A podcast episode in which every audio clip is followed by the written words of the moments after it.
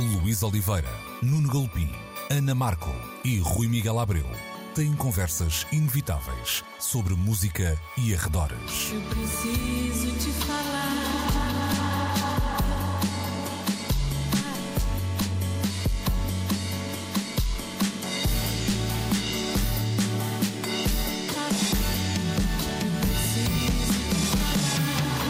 Agora na Antena 3. Precisamos de falar. Muito bom dia, sejam bem-vindos a mais uma edição de Precisamos de Falar. Hoje, como sempre, na Antena 13, aos domingos então, entre as 11 e o meio-dia, comigo, com a Luís Oliveira, com o Rui Miguel Abreu, com a Ana Marca e o Nuno Galpim. Este sou mesmo eu, apesar de talvez não parecer assim muito, mas é fruta da época, vamos, vamos dizer assim. Vamos começar hoje olhando para hum, uma notícia que não só nos chegou esta semana, como eu diria também nos entrou no telemóvel esta semana e tem a ver com a, a, empresa Meta, hoje em dia detentora do Facebook e Instagram, um, decidir ter uh, decidir avançar então para um modelo de uh, subscrição na União Europeia já a partir de novembro. Vai passar a disponibilizar então um modelo pago de subscrição sem publicidade no uh, Facebook e no Instagram, com o preço de 9,99€ por mês na versão web e de 12,99€ euros por mês na versão da aplicação Chupistas. para iOS ou Android. Eu gosto muito logo desta história do 9,99€ e 12,99€, que parece que estamos a comprar vinho uh, numa grande superfície, que também É. tem sempre este preço, não é? nunca, nunca é 12,5€, é sempre 12,99€. Um, este, Ana, nós vivemos numa ilusão que íamos ter redes sociais grátis para sempre, eh, ou, ou achas que, eh, que isto era assim uma espécie de. You see it coming, vamos dizer assim? Ah, eu acho que a partir do momento em que isto se tornou um meio.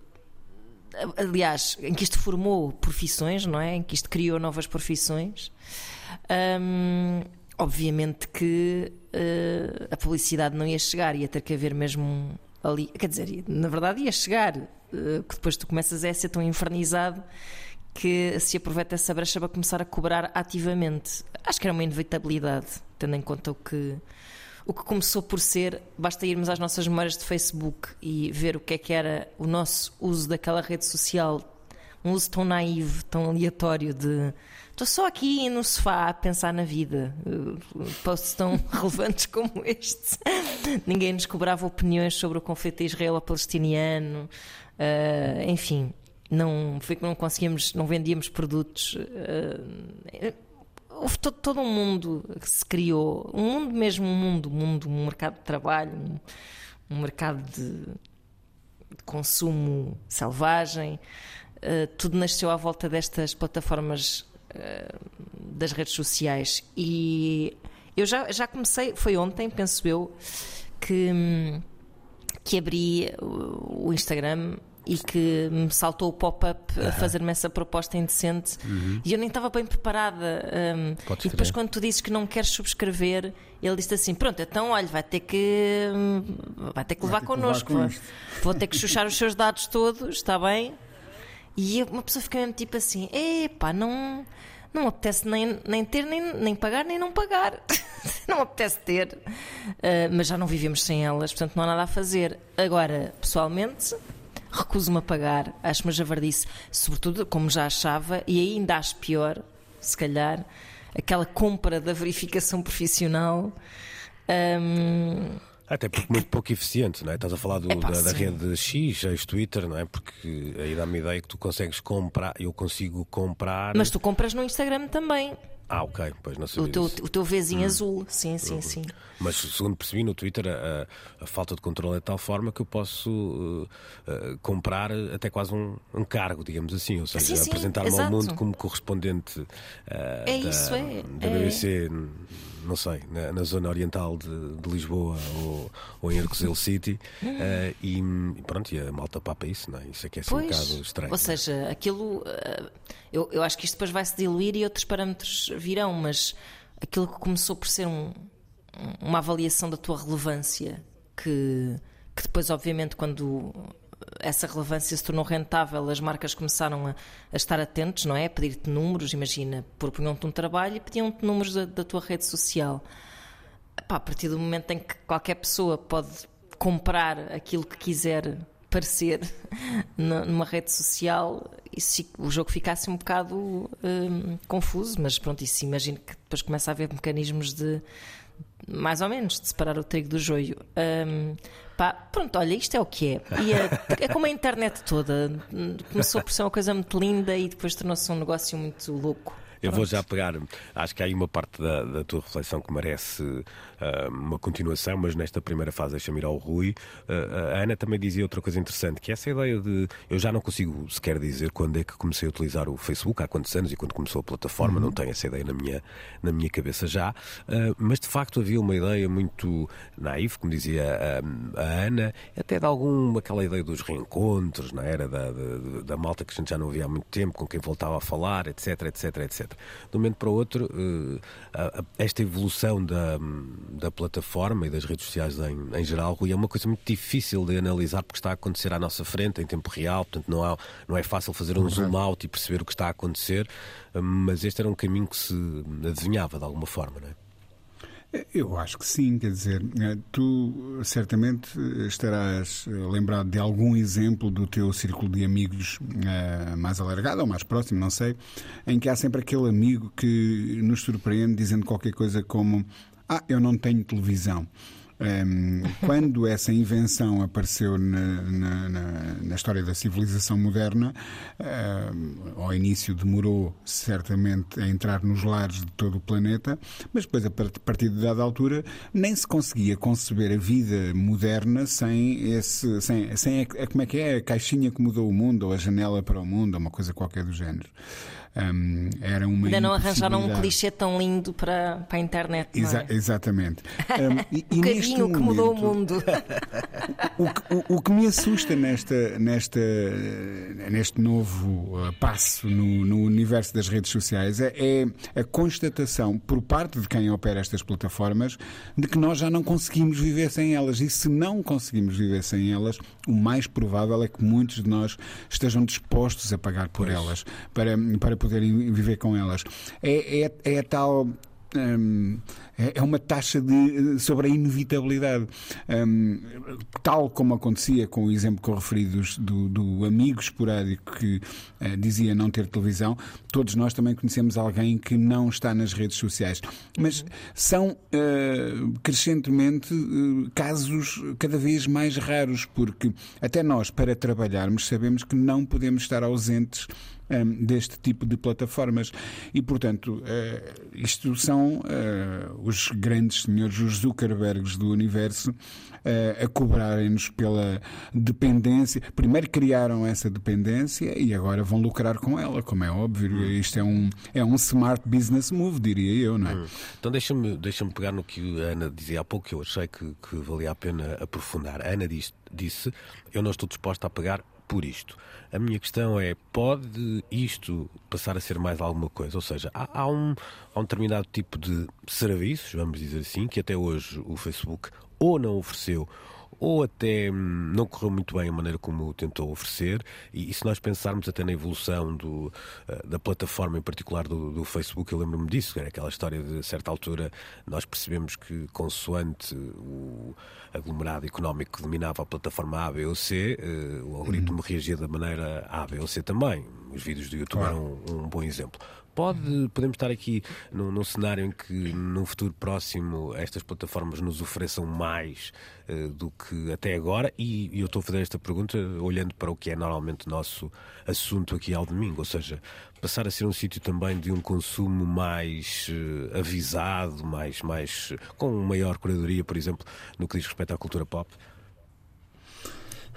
É, é uma pergunta interessante e eu até extravaso isso do universo da cultura pop para, por exemplo, o, o da política. Já, já, já todos sabemos como é que as redes sociais foram usadas em, em casos eh, de. Hum, de aumento, de ampliação de populismos, etc., através das fake news e de todas essas coisas, um, a partir do momento em que seja possível comprar esse tipo de serviços, esse, essa capacidade de influenciar, de se calhar até um, fazer guinar o, o, rumo do mundo em, em diferentes frentes, um, criando fenómenos pop instantâneos ou uh, êxitos políticos uh, avassaladores, não deixa de assustar um bocado, porque era suposto isto ser uma comunidade. Era suposto, foi assim que nos venderam a ideia, não sei, ou foi assim que eu a compreendi, um, isto ser uma comunidade que uh, evoluía organicamente um, e, e, que ia reagindo ao, ao, que lá acontecia de uma forma muito civilizada e ordeira, mas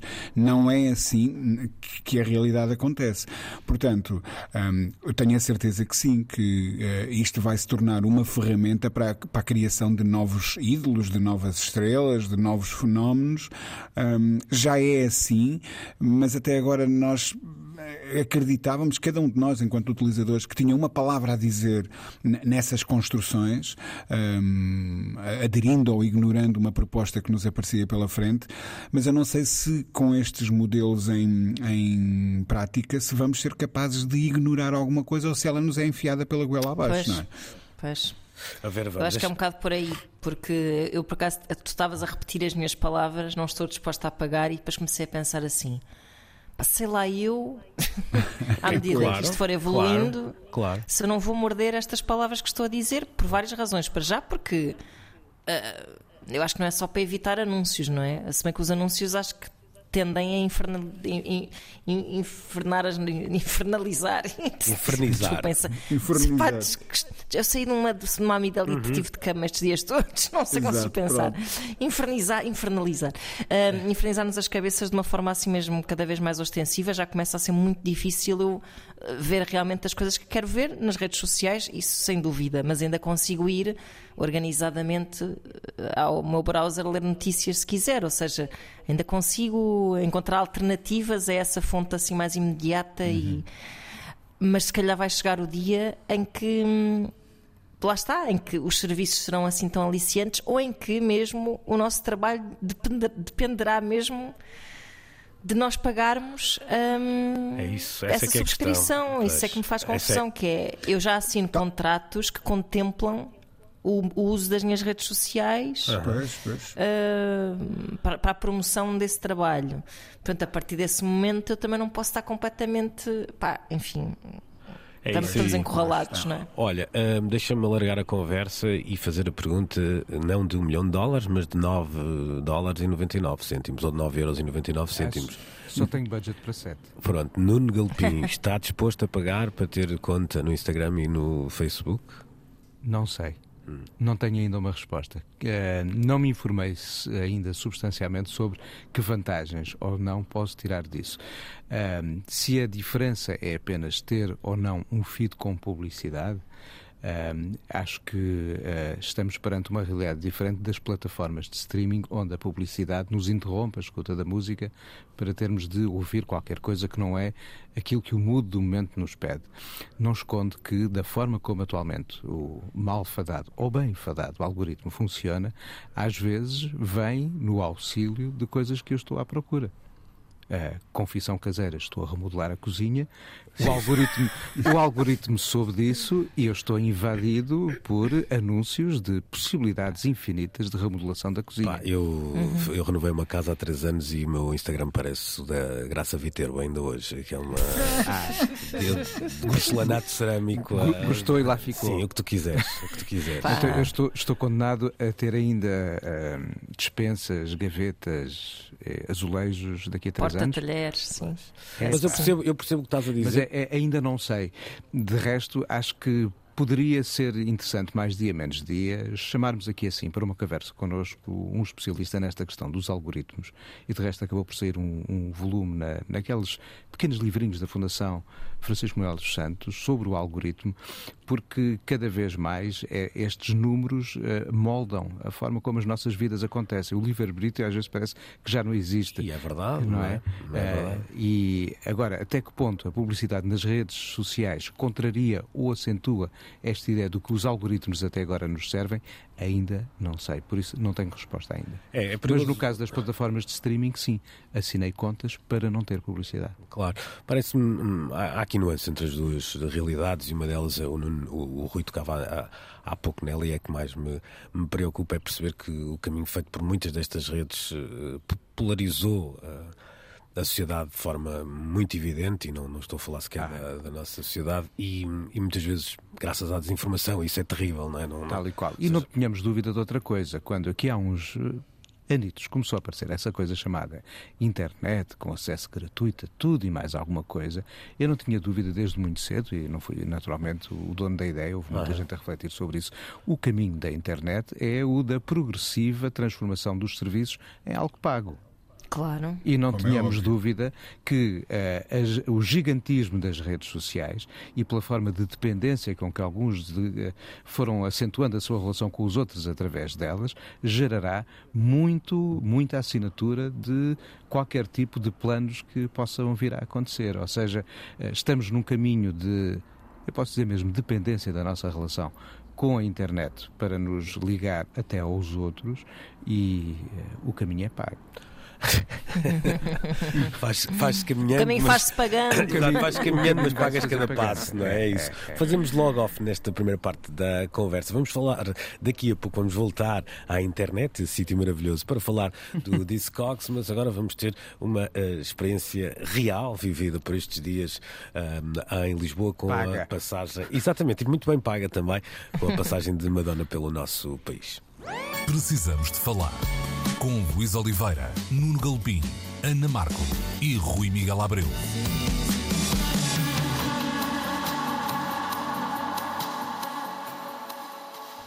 Duas datas no Altice Arena, ou na Altice Arena, como preferirem, de uh, Madonna nesta sua última digressão, com as palavras da praxe, estou, não quero ser depreciativo quando estou a dizer isso, era normal e expectável que falasse a sua passagem por Portugal e também não estou a duvidar da sinceridade das suas uh, palavras.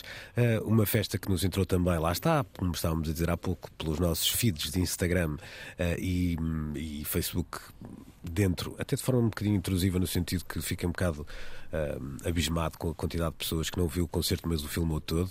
Uh, uhum. É verdade.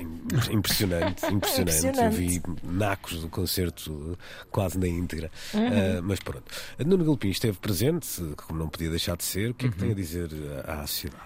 O que tenho de dizer à sociedade é que esta foi a nona vez que eu vi Madonna ao vivo e, apesar de ter reconhecido em muitos outros episódios anteriores uh, grandes ideias uh, de, de, espetáculo, este foi talvez o que encheu mais as minhas medidas, porque uh, transcendendo a ideia do modelo clássico do concerto, não tínhamos ali uma banda a tocar ao vivo música para suportar um desfile de canções, mas houve execução de música e houve acontecimentos musicalmente criados para acompanhar aquele espetáculo espetáculo, pelo que uh, quem veio aí dizer que horror, já não há música ao vivo, eu não compro essa história.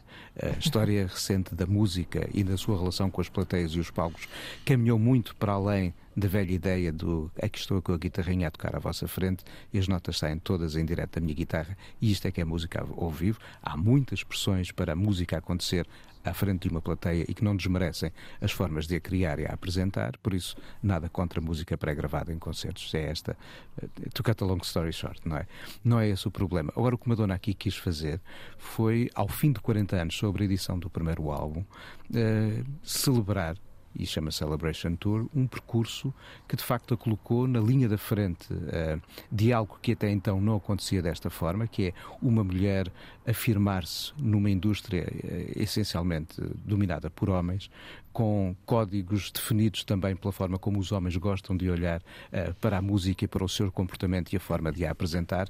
E não é só isto que Madonna fez ao longo do tempo. E de facto o que o espetáculo mostrou foi que, aliando uma narrativa de vida, que lá estava desde os primeiros tempos, uh, em Nova York, à procura de um som, na, na noite da Dance Satiric e de outras mais que na altura detalhavam caminhos diferentes para a música de dança depois do disco, até uh, processos recentes de colaboração com outros artistas e ela não deixou de levar, por exemplo, em vídeo, lá está, Nicki Minaj ao vivo para celebrar precisamente essa nova forma de interagir com outras gerações.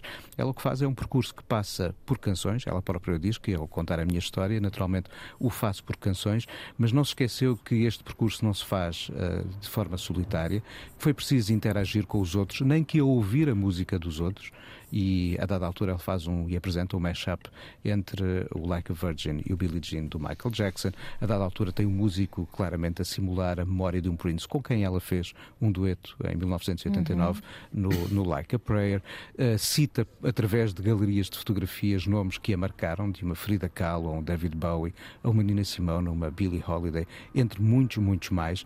Não esquece, e ela estava lá no epicentro da coisa, uh, a memória de muitos que perderam a vida para a SIDA e foi um dos quadros visualmente mais marcantes e pungentes de todo o espetáculo, ao som do, do Live to Tell, e, e, deu corpo a algo ao qual ela deu visibilidade mainstream. É verdade que o Malcolm McLaren o tinha feito uns meses antes, no Deep in Vogue, mas com o Vogue e o sucesso global do, do Vogue em 1990, Madonna uh, apropriou-se, mas ao mesmo tempo deu visibilidade a uma realidade da cultura queer nova-iorquina dos anos 80, a cultura da ball culture, e ela celebrou-a devolvendo-a a um palco, agora com outras dimensões, nesta digressão pelo que ela faz na Celebration Tour, ao mesmo tempo que mostra a história da sua vida e mostra a história do seu tempo, é também mostrar um agradecimento para com os outros que a foram marcando, não se tendo esquecido, e ainda bem em Lisboa, de cantar, guitarra acústica na mão, o Saudade da Cesária Évora, uhum.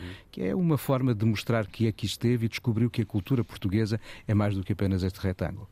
Rui Miguel Abreu, tem alguma coisa a acrescentar depois desta tese de Nuno Galpim, apresentada desta forma? Praticamente nada. Hum. Uh, eu, ao contrário do Nuno, não vi a Madonna nove vezes ao longo da minha vida. Via duas o Nuno vezes. Viu, eu... viu mais nove vezes do que eu. Pronto, exatamente. Foi, foi mesmo por causa disso.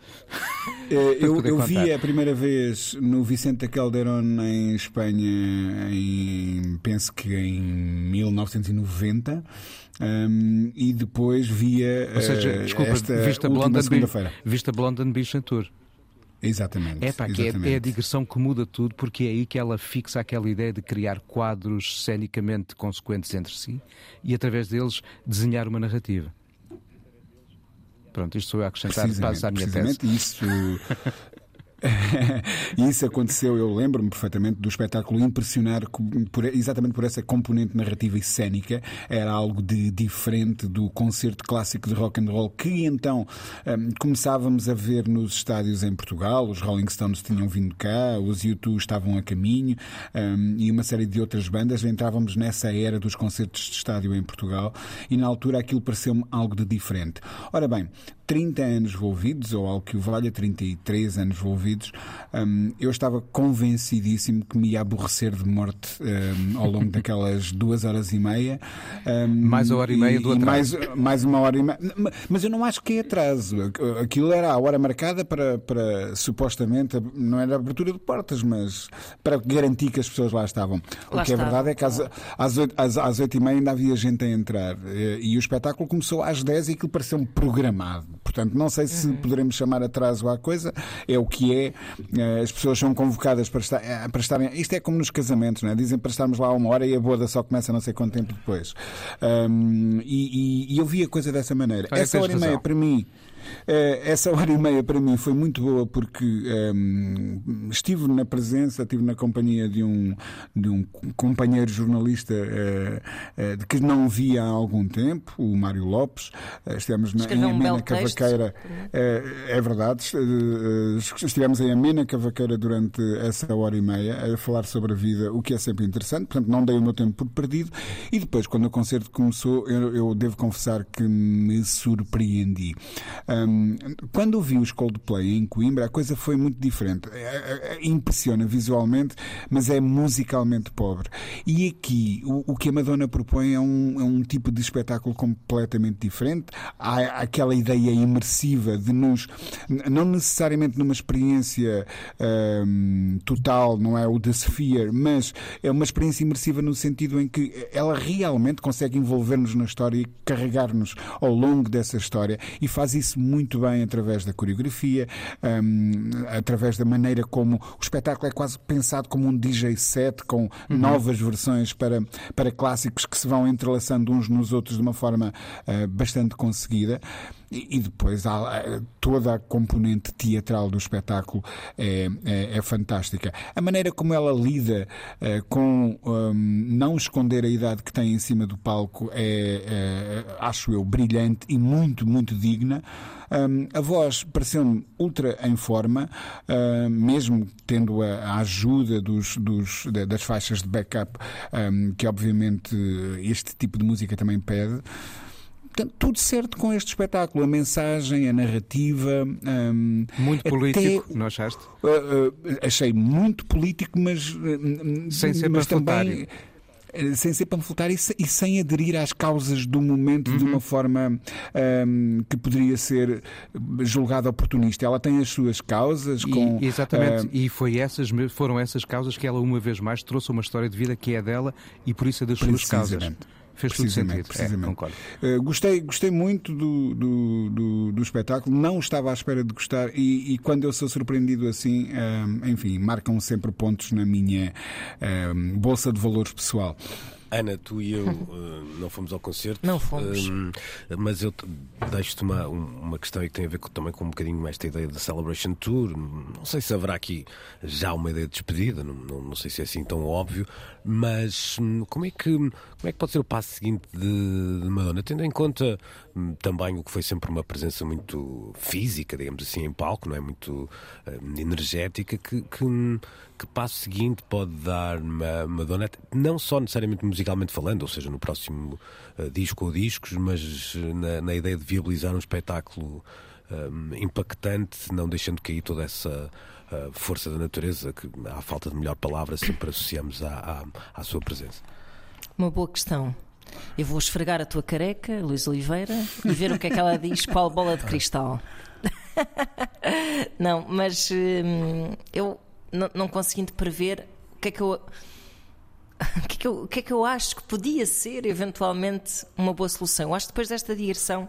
Eu digo isto, eu digo isto porque há aquele. Vou, fazer, vou usar um clichê absoluto, não é? mas há, há muitos artistas uh, pop que chegam a uma certa altura e dizem: Ok, agora ponho aqui um, um paletó, um, um smoking e, e, canto o American Songbook. Ou é? seja, Pronto. mas eu não imagino a Madonna ir para Las Vegas. Pois, não sei. Pois, pois, não, mas questão... é que eu... E, e, Pronto, e, quando não, eu dou aqui um pois... exemplo masculino, é de propósito também. Não, mas é? eu por acaso, eu acho que eu acho que depois de. Eu acho que as últimas tentativas de, de apanhar o, o, ar dos tempos foram um bocadinho falhadas, parece-me, não é? Madame X e coisas assim. Eu por acaso acho o contrário. Não parece que tiveram. Acho mas, que... mas em termos do, do impacto mesmo, ou sim, seja, não de. Sim, não teve impacto, mas acho que não estimulou teve, criativamente. Teve. Sem dúvida, mas não teve impacto e não sei se ela fazer agora esta revista de de carreira uh, se não significa mesmo o, o, final de um, de um episódio, de um, hum. de um capítulo, pronto, hum. não é? E, hum. e, e, o que me parece que faria sentido a seguir era, um, se calhar, despir-se de toda essa esse, esse, espetáculo à sua volta, não sei. Não, eu, eu acho que não é por aí que a coisa vai. Eu acho que ela, o que ela consegue fazer com o Madame X, ao contrário do que tu, dizes, eu acho que é precisamente o contrário. Ela o que andou a fazer, uh, sobretudo depois do Hard Candy, foi partir atrás dos outros. E a coisa aí é que eu acho que correu mal, apesar do sucesso que ela teve com o 4 Minutes, com o Timberlake. Uh, nos dois álbuns seguintes, uh, aliada aos DJs da moda, e depois ela andou, com, andou em desnorte total. E ela o que faz uhum. com o Madame X é tentar procurar um caminho consequente para qualquer coisa que, pelo menos, como no passado, tivesse a ver com ela. E ela encontrou a chave para já, porque foi esperta e sempre foi, eh, escutando o Precisamos de Falar e notando que a latinidade claro. está a marcar pontos eh, na atualidade e traz uma aluma para o Medellín, mas, sobretudo, através das canções, expressar a descoberta de vivências que faz quando está em Lisboa. Não é um disco sobre Lisboa, não é o disco Pastel de Nata barra uh, uh, Pastel de Bacalhau, mas é o disco das vivências culturais que ela aqui descobre e tentando trazer isso para o seu universo. E ela aí conseguiu um sentido de verdade maior e por isso acho eu culturalmente mais consequente do que nos três discos anteriores, onde ela andou em puro desnorte. É certo que o disco não fez vendas como outrora, mas convenhamos, ao fim de 40 anos, quem é que está à espera também de um artista que queira ser culturalmente consequente ou busque essa uh, consequência cultural e queira ter discos no passado. Ela já os teve, vive deles e podia viver deles a vida toda e não se chatear mais. Claro, Acho que claro. ela poderá estar mais à procura de uh, situações, não digo iguais ao Madame Max, mas que a levem pelo menos a, a estimular-se e a dar-lhe prazer enquanto alguém que durante tanto tempo esteve à frente nos acontecimentos. Não foi por acaso que ela teve no primeiro espetáculo que viu um senhor chamado David Bowie à sua frente e percebeu com ele que nada como uh, tentar fazer algo que tenha a ver com a sua identidade, com o seu percurso, com, com, a sua forma de estar no mundo e não ir atrás dos outros. Ela andou ali enganada durante os tempos. Uh, espero que ela não se engane Mas é, outra o, vez. O, o que me parece que eu acho que é assim muito particular. Eu não vi, o- não vi o. Este. O concerto, mas, mas eh, li e vi, e vi imagens, e lá olha está, que as este- imagens com. E olha que este concerto, desculpa interromper, tem muito mais a ver até com o do Madame X do que com os espetáculos anteriores, porque é no Madame X que ela finalmente assume a ideia de, através de um concerto, eu quero contar, quero fazer Exato, teatro, uma história. quero contar Pronto, uma história. Exato. Eh, O que me- está a parecer aqui isso também implica uma espécie quase de, de distância em relação a ti próprio, não é? Uhum. Eh, porque até, olha, até era o Mário Lopes que dizia no, no texto no público hum, que dizia que era como se fosse um musical, mas interpretado, musical sobre a Madonna, interpretado pela própria Madonna. um Sim, e, e nada género. contra, nada contra. Não, não, acho, acho incrível, acho mesmo só não, só acho, não concordo acho espetacular. acho que é o texto do É Mário quase que um diz que museu as- vivo, é quase Madonna is, mas vivo, não é? Acho, acho que não sei se é o texto do Mário que diz que as pessoas não saíram de lá entusiasmadas ou.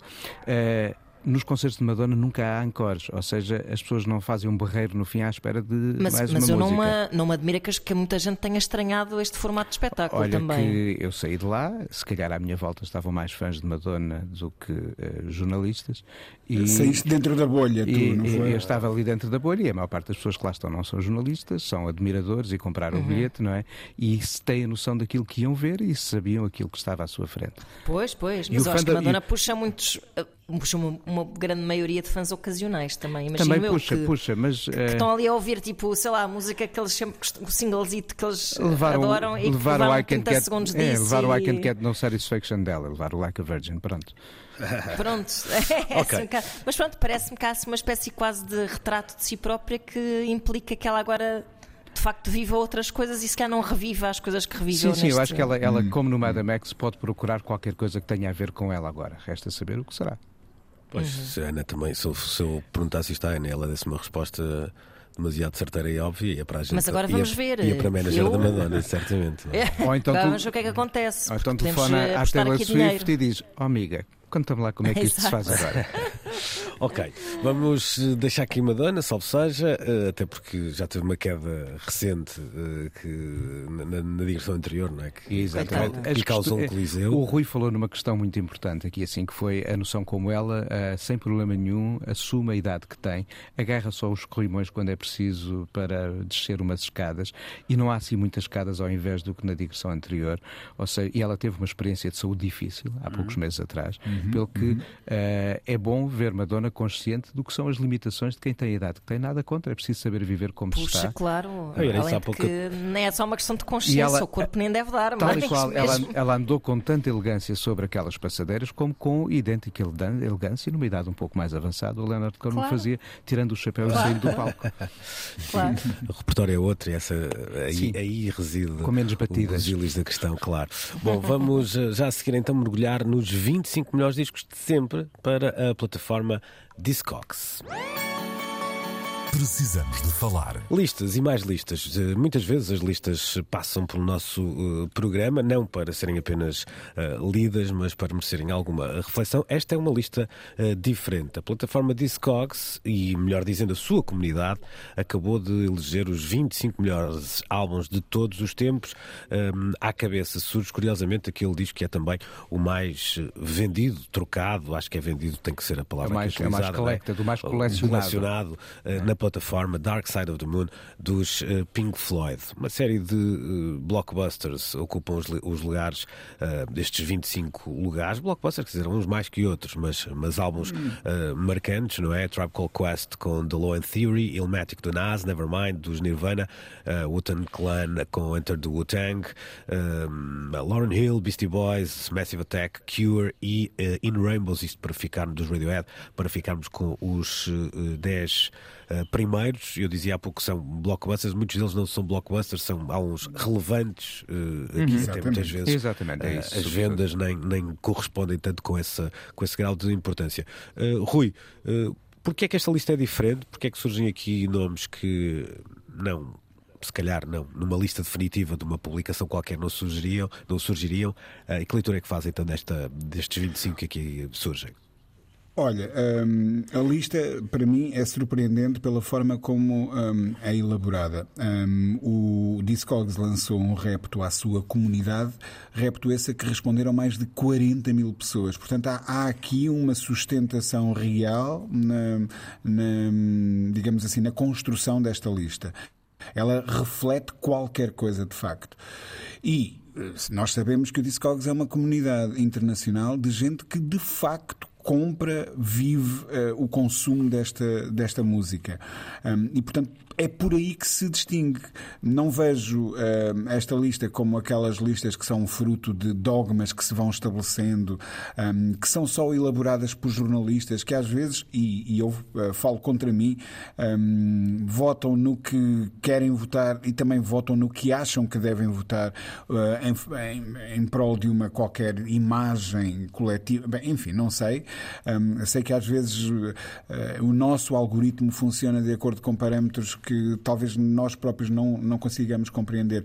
E nesta lista, que resulta então de uma comunidade que de facto ama música, vive música, consome música, compra música, coleciona, preserva, um, eu consigo ler uh, algo de mais genuíno do que se calhar muitas das revistas de música que normalmente fazem este exercício um, conseguem. Surpreende-me a quantidade de hip hop na, na, na lista, uh, surpreende-me o facto de faltarem aqui discos que são normalmente consensuais nestas coisas um, e, e, que são de facto os tais blockbusters a que tu aludias há pouco. Tipo o Pet Sounds, Um, por exemplo. Oh, tipo Pet Sounds, tipo coisas mais óbvias dos Beatles uh, no- no- nos lugares cimeiros, Aham. tipo os thrillers da vida, tipo Isso, isso. um, uh, os U2, que parece que, quer dizer, não há lista da Rolling Stone que consiga escapar uh, a nomes deste género, um, o Bowie, os clássicos do Bowie, enfim, faltam aqui coisas que. que lá está, a inteligência faz sempre questão de incluir neste tipo de listas, hum, e se isto reflete um gosto popular, mas um gosto popular sustentado por uma dedicação à música que é real, hum, então eu acho que temos que tirar, temos que aprender a, a ler esta lista e temos que aprender ao ler esta lista. Eu sentia que a falta, por exemplo, do Marvin Gaye, que há pouco tempo eh, surge a encabeçar precisamente uma dessas listas. não é? Nuno, há- há- Exatamente. o eixo anglo-saxónico só é. domina, só é rompido pelos Kraftwerk. Kraftwerk É. e, salvo erro, eu contei assim por alto, mas posso ter aqui um, um ou outro disco que esteja-me a escapar, mas acho que não. Há quatro discos de, deste século, portanto, eh, se deixa-me cá ver assim, portanto, Strokes, Kendrick Lamar. Eh, de certeza absoluta, e depois teremos. eh, eh, onde é que eu encontrei os outros dois? Já não sei, mas encontrei outros dois. Alguns, Wind, Ah, Wind Rainbows. O Wind Rainbows, o Wind Rainbows e o dos Linkin Park também, também creio que já é deste, É, eh, deste século. Um, isso diz-nos alguma coisa sobre esta. Diz-nos mais da comunidade votante do que propriamente eh, Pois. de um olhar sobre a música, nada contra, as listas nascem de quem é as faz. Mesmo assim, não acho quatro pouco. Não, não, é- 25, acho que a representação é muito importante e mostra que, de facto, quem está a votar ou tem idade para estar atento a esta música ou tem consciência da importância dessa música, nada contra, antes pelo contrário. O que, o que eu gosto mais de observar nesta lista é a forma como se foge, eh, como o Rui dizia, aos estereótipos e quais são os álbuns escolhidos para estar aqui assim a representar, por exemplo, os The Cure. É o Disintegration, que bom, é por acaso o disco dos Cure de que eu mais gosto. Ou, no caso dos eh, Massive Attack, se o Blue Lines talvez seja o mais canónico, o que está aqui é, é o Mezzanine. Nos, nos Radiohead, o OK Computer normalmente é o disco endeusado como o representativo. E de repente está aqui assim, nem é o que dei. É o Wind Rainbows, nos próprios Depeche Mode, estar aqui o Violeta, talvez aí não haja tanta surpresa, Aí não. não é? Ah, mas no Stevie Wonder era difícil, eu punha os três ou quatro, para não ser só um, mas pronto. Ah, o próprio Revolver nos Beatles, ah, às vezes não é a mais consensual das escolhas, quando nas É o listas meu disco favorito É, deles. né? por Também é o meu, também é o meu. O, o meu é o Abbey Road, mas as escolhas costumam andar mais pelo White Album, Sim, às sim. vezes o Sgt. É Peppers. verdade, é verdade. Uh, no Jeff Buckley é mais fácil, a coisa normalmente vai para o Grace, porque é o Grace. Exato, até. Não há mais para onde escolher. Infelizmente. Mas olha, o, o mesmo critério se pode eh, defender em relação aos, aos Beastie Boys. Também não é o Não é o Paul's Boutique. Sim, é, sim, sim. É o É o Paul's Paul's Boutique, Boutique. que eu É acho uma obra-prima É o meu preferido. incrível. É o meu preferido deles. E, e- e- e- e normalmente não é o disco dos Beastie Boys que salta mais para a frente neste tipo de situação. E sim, e curioso ver que o jazz está aqui representado pelo Love Supreme do John Coltrane, que está longe de ser o Incrível. disco mais fácil para começar a entrar no universo do jazz, mas que é uma Mas belíssima escolha. provavelmente é o melhor disco de todos os tempos. Tal e qual, tal, mas, é, É, é- é bastante é, provável. é curioso, é curioso ver que é este o que está aqui escolhido e não um mais, eh, mais fácil. Sim, sim. Deixa-me uh, olhar para a Ana com outro, um, aqui com outra nuance. Eu lembrei-me muito, e até por esta conversa do, do, do Nuno Gilpin, bate nisso, eu lembrei-me muito de um texto que não consegui uh, encontrar uh, para, para citar, mas um texto de Miguel Silves Cardoso que, salvo erro, é- é- está compilado nos Crítica Pop, em que ele fazia esta distinção entre o flavor of the week, o, o disco e a banda que estamos a ouvir naquele, naquela semana, naquele mês, e que vende às vezes muito na- naquelas semanas, e aquele, ah, aquela combustão lenta de um disco, por exemplo, como, o- como o Grace de Jeff Buckley. Todos os dias, eu diria, numa parte qualquer do mundo, entra um miúdo numa loja e compra aquele disco, ou, Ah, disco, ou descobre aquele disco de alguma maneira e vai fazê-lo ah, quase para sempre, diria eu. Será feito durante muito tempo, enquanto duvido que isso aconteça com os New Kids on the Block, por Como exemplo. aconteceu com o disco da banana dos Velvet Sim, Underground. sim, há uma Está- série está- deles. ah, Vão ficando, vão ficando, vão ficando. Esse, Aliás, outra falta aqui. ausência notória, não É, é? é, é, outra falta aqui, notória. esse falta É aqui. Não há, não há Bob Dylan, por exemplo. Também são Não há Bob 25. Dylan também. não é? Era, era o 26 e o 27, certamente. Exato. Ah, Ana, nesse, nesse eh, sentido, de facto, há um, às vezes há aqui um, eh, um caminho que é feito por algumas destas eh, peças pop, vamos dizer assim, que escapa depois escapa ao controle de toda a gente, todos os gatekeepers, os divulgadores, e, e parece que há aqui uma vida orgânica própria que, que, que é criada e que estas comunidades depois, como, como é o caso do Discogs, acabam por eh, amplificar ou, ou desta forma tornar claro, não é? Sim, eu, eu- a minha leitura aqui desta lista é que, hum, pronto, ah, o que eu vejo aqui são discos escolhidos por pessoas que amam estes discos e que se amavam, se- amam quem eram na altura em que estes discos saíram. Não sei se me faz entender. Talvez, Ou seja, talvez, parecem-me escolhas muito emocionais, ah, o o que é super refrescante. Ah, senão não estariam aqui os Linkin Park. ahm, por exemplo, acima de John Coltrane, que é, é ótimo. Ahm, e, e eu acho que isso é assim muito. É, é assim muito patusco ah, ver isso, porque é, porque é de facto uma lista de pessoas que não estão preocupadas em, em escrever a história da música relevante que se fez nos últimos anos. Estão pessoas preocupadas em hom- homenagear os discos que contam a sua própria história individual. E, e eu acho que essa vida própria que alguns discos ganham. E ainda há pouco tempo, e não era uma pessoa muito mais nova que eu, eh, eh, descobriu o Jeff Buckley. Por acaso é, é um, é um ótimo exemplo, porque eh, uma pessoa que é, que é muito melómana, mas que se calhar tinha passado muito ao lado e que só há pouco tempo é que tinha descoberto. Bateu, o Gracie, claro. que estava a achar de repente uma obra-prima, como é que eu nunca me apercebi? Acontece com, Ah, com todos. Olha, acontece-me, eu, eu, sim, fiz, olha, fiz, uma, com- fiz uma birra durante anos a fio com o Bruce Springsteen. É que, é que de Pronto, repente a descubro sim. Nebraska e outros mais e, e hoje está Sim, lá sim. assim no, Eu lembro no que meu tinha essa panteão. uma coisa com os Love também, que Ah, que só são um dia que eu incríveis. pensei, porra, mas como é que eu, porque é que, porque é que me aconteceu aqui pelo caminho? Exato, Ahm, Com os Love. e- e- Os Love. Sim, sim, sim, sim. Poxa, ah. Mas tinhas, tinhas. Gente, descobriste tarde, não, é? Não tinhas nenhum. Descobri tarde, Ah, descobri ok. tarde, Pensava sim, que era um party pris. Não, assim. o meu Não, era não, birra. não, não. Ah, pá, pois não. Forever Mas, Change. Não, eu era mas assim uma as- coisa as birras tipo- fazem parte também do nosso percurso. Claro. Mas fazem, sabes porque é que eu tinha esta birra? Porque tinha um amigo meu que adorava e, e que me impingia muito, e eu, na altura em que ele me passou assim aquilo, sei lá. Pôs, pôs a tocar qualquer coisa assim, houve ali uma discussão qualquer, ah, mas isto não é assim tão bom. E eu, assim, uma- quase uma espécie de compita estúpida que. E depois houve um dia em que eu ouvi, tipo, onde é que eu Ah, estava com a cabeça? pois. Pronto. Ah, mas, mas acho, acho, acho que isso, essa hum, razão inexplicável pela qual isso acontece com alguns discos e outros não. Bom, no caso do Jeff Buckley, se calhar é porque ele morreu, porque se calhar não sei, até podia ser, ter sido diferente. Uh, essa mística também pode ter sido muito acompanhada, ou, ou, ou, essa relevância pode ser acompanhada pela mística também, uhum. mas, mas seja como for, não sei, haverá se calhar nos Labors of Love uh, mais potencial para serem loved labors. Não, e esta, esta, esta lista acaba por traduzir a nossa relação como ouvintes uh, com os discos e a importância deles nas nossas vidas, por oposição às outras mais refletidas e se calhar às vezes eivadas do tem que ser porque sim. Claro, claro. Que Exato, muitas vezes sim, são publicadas. Porque é uma Até- responsabilidade. é. porque- Olha, por isso é que eu aqui há uns tempos resolvi fazer no, no, no meu blog, no Giradiscos, uma lista dos 100 discos que nunca aparecem em listas apenas porque sim. E passaram. Exato, Só- olha, só para? Que é, o contra, que é o contrassenso dos contrassensos, fazer uma lista com discos que não aparecem em listas. É, para não meter lá as imas sumacos da vida e os É, o- que. isso é que nível- O que me lembra, Nuno, que te devo uma, Uma uma, participação aí. Mas isso. eh, lá chegarei, lá Isso chegarei. é como aquela. Ah, mas sem drama. É, uma- é como aquela malta que põe nas redes sociais diz não fala a comunicação social e põe, e põe um link um jornal, não é? A dizer. Exato. Ok. Tal e qual. Vamos deixar. Vamos, vamos já seguir. Nem uma linha. É isso. Vamos superar 80 velas já a seguir.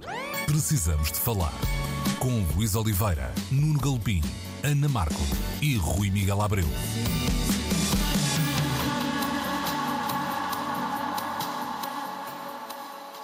Semana em que Johnny Mitchell fez 80 anos, em que curiosamente também assinalamos 7 anos sem Leonard Cohen, dois nomes nascidos eh, no Canadá, portanto fomos de Alberta até Foz Cohen eh, nesta, nesta ligação. Opa, Ah, bravo. Pronto, muito obrigado. Uh, Johnny Mitchell, que uh, celebrou então 80 anos de idade nesta semana, 7 de novembro, uma artista que. É certo, partiu do folk, mas misturou-lhe o, jazz, o rock, eh, batidas não ocidentais, vamos dizer assim, faz um caminho Grande inacreditável. poesia. Uma poesia. eh, Olha, e é interessante perceber que, que só comecei a ouvi-la com atenção, depois de perceber que o Bob Dylan não se respeitava com alguma inveja até eh, o percurso de, de Johnny Mitchell. Ana, é claro que. este- Belíssima pintora também. É verdade. Exatamente, Também. uma pintora também. E a Este- autora, a autora de capas lindas para os seus próprios discos. é, este- esta introdução, embora muito pobre nos, nos atributos, chegaria para, para percebermos que é uma artista cu- cujo impacto e influência na música popular é, é realmente eh, muito grande. Tu, a, a tua ligação com, com a música do Johnny Mitchell começa como e como é que olhas para estes eh, 80 anos? Uh, começa uh, de forma muito, hum, vou dizer, uh, parva, uh, com, com aquela É versão uma que... forma como as outras. não é? Ei, já sei o que é que vais dizer, dos, cra- dos, Dos, Christ- Counting Crows. Counting Crows. Não Ih, a sério.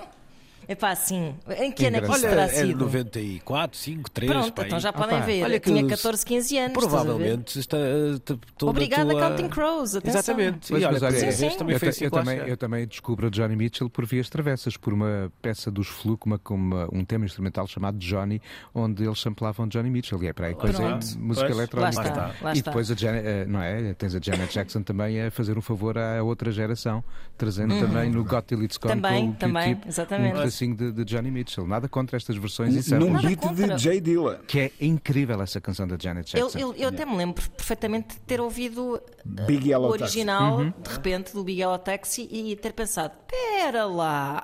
Olha de onde isto e, veio.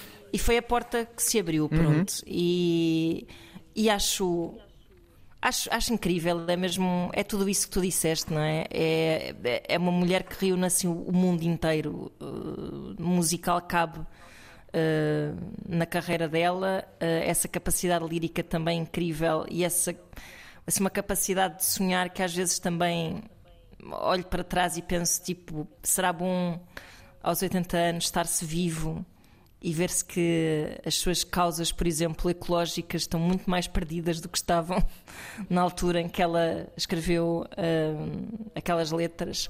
Hum, que, que dor é que isso trará? Uh, é, é interessante perceber- acompanhar esse sonho. Um, e, e apesar da sua saúde estar precária, foi bom também ter notícias dela há pouco tempo, porque achei que nunca.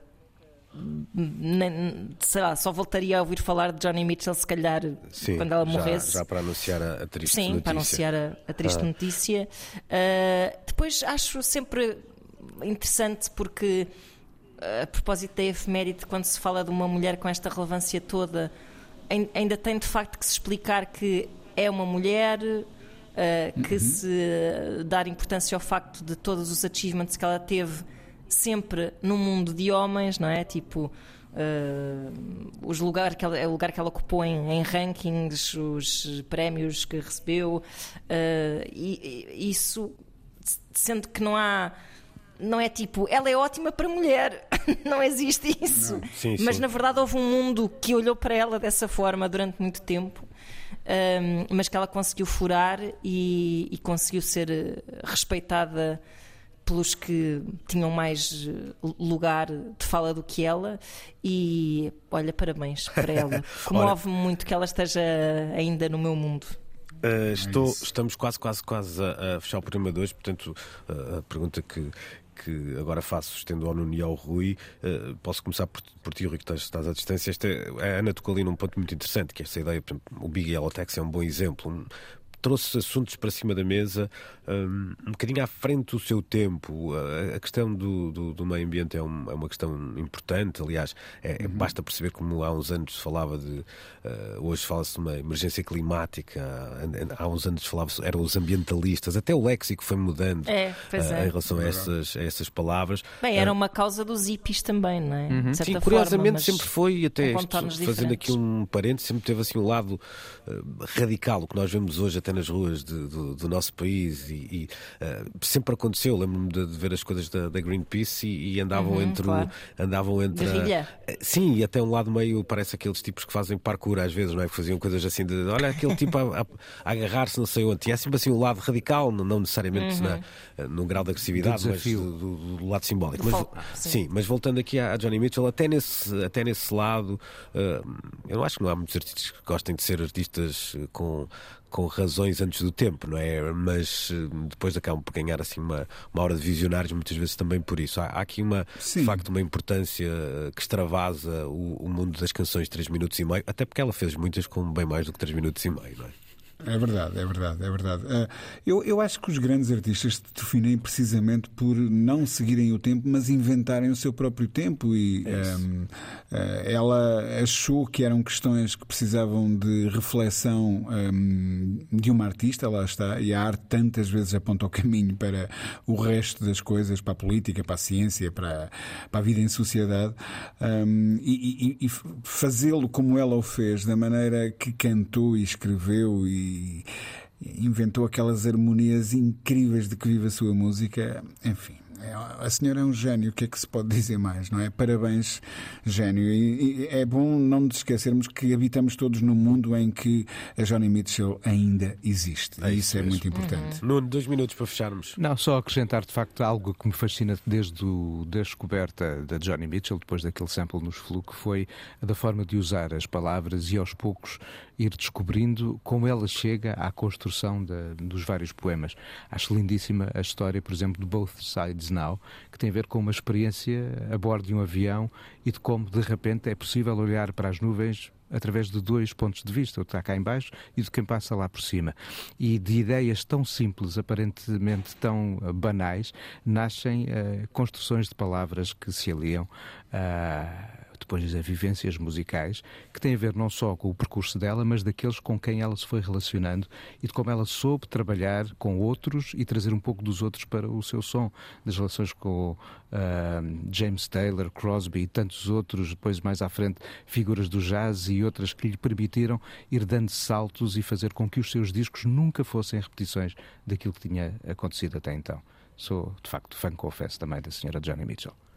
Estaremos de regresso de hoje a oito dias. Depois do meio-dia na Antena 3, fiquem com o Coyote. Já sabem que na RTP Play podemos ser escutados às vezes que bem entenderem. Bom domingo, boa semana. Precisamos de falar com Luís Oliveira, Nuno Galpim, Ana Marco e Rui Miguel Abreu.